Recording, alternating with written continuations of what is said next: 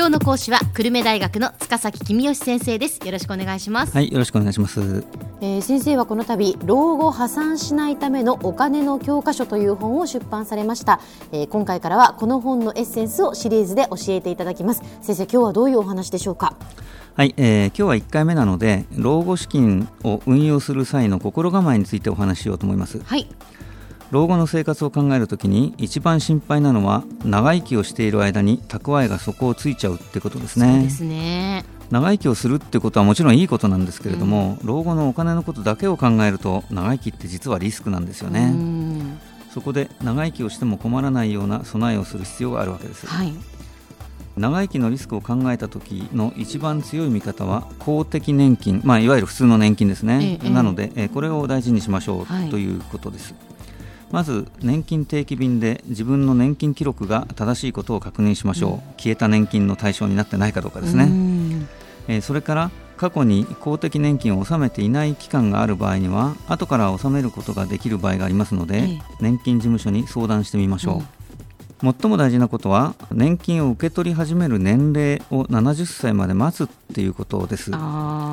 年金って普通65歳からもらえるんですけども、はい、70歳まで受け取らずに待ってることができて、えー、そうするとその後の受け取り額が毎年42%増えるんですね。うん。100歳まであるいは120歳まで生きても年金が 42%余計にもらえるっていうことだとものすごい安心ですよね。まあそうですね、えー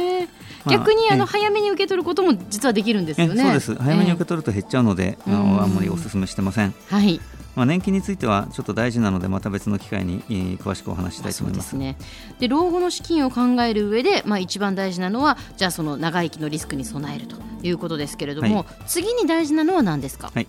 えー、次に大事なのはインフレに備えることですね。老後のために頑張って貯金をしてもインフレが来て貯金が目減りしてしまってはあ老後の生活困りますから、はい、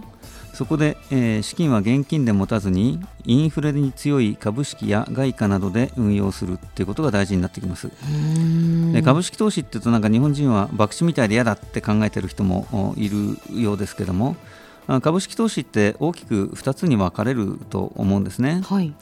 今日買って明日売って儲けようっていうような投資をするのは明日の値段が今日より値上がりするか値下がりするか予想するのは難しいですからもう超反博打みたいな感じになっちゃうわけですけども、えー、でも安定している大企業の株を買ってそのままずっと持っているということであれば安定した大企業の株価はそれほど動きませんし安定的に配当も払ってくれますししかも株はインフレに強いんですね。あのインフレになって世の中の物価が全部2倍になると株も大体2倍になるってそういう大きな法則があるので、まあ、インフレになっても損をしないっていう安心感が株にはあるわけです。ドルも株と似ていてやっぱり今日買って明日儲けようっていう取引はお勧めしませんけどもドルを買ってずっと持ってるとやっぱりこれもインフレに備えるという意味では立派な投資なんですね。えー、国債に関しては普通の国債はあインフレが来ると目減りしてしまうんですけども中にはインフレに強い国債っていうのもありますので、はい、えー、ちょっと勉強して、えー、ぜひこれも検討してみていただければいいかなと思います。わかりました。じゃあ長生きに備えてインフレに備えてで他にはどういうことに気をつけたらいいですか、はいえー、資産運用の基本は分散投資なんですね。リスクの分散ということです、うん、株式だけを持っていると株価が下がった時に大損しちゃいますよね、はい、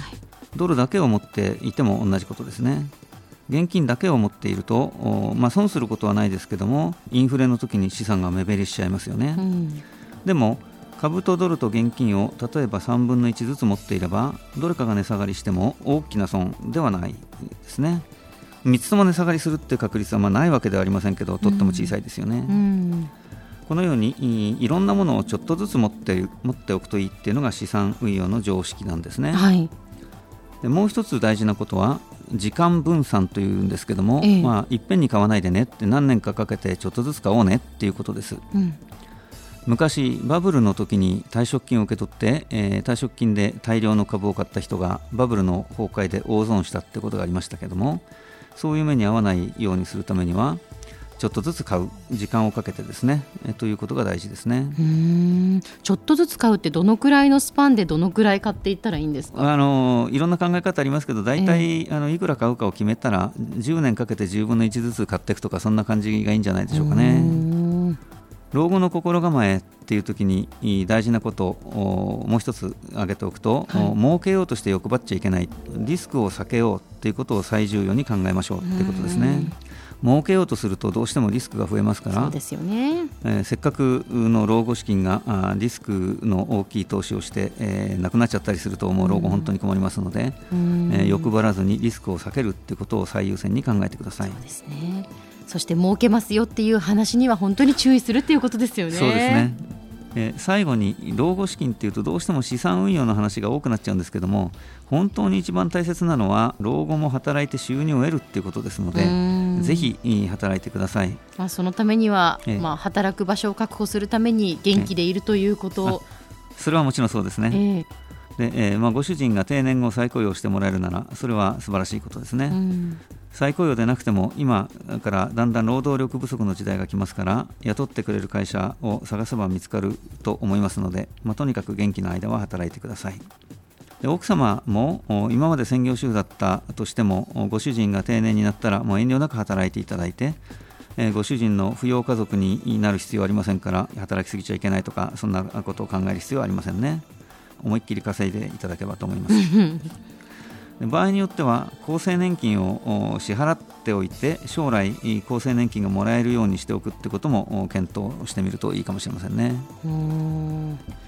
まあ、でもこう働きたいって思ってもなかなかねその働く場がじゃああるのかどうかっていうそういうことにもなってきますけどね先生。あのこれからだんだん少子高齢化で人手不足の時代になってきますので、えー、えー、今より働く場所が増えていく方向にあると思いますよ、まあ、経験よっぽど悪くならない限り働く場はこれからだだいぶ楽に見つかるんじゃないでしょうか。そうですか。では先生今日のまとめをお願いします、はい、老後の資金はリスクを避けて安全に運用しましょう長生きとインフレのリスクに備えて公的年金をしっかり受け取れるようにしましょう。現金ばかり持つのではなくインフレに強い株やドルなどにも分散投資をしましょう。なお今日のお話の内容は番組のホームページに載せるほか概要を私自身のホームページや Facebook でもご紹介しています。ご覧いただければ幸いです。今日の講師は久留米大学の塚崎公義先生でした。どうもありがとうございました。はいありがとうございました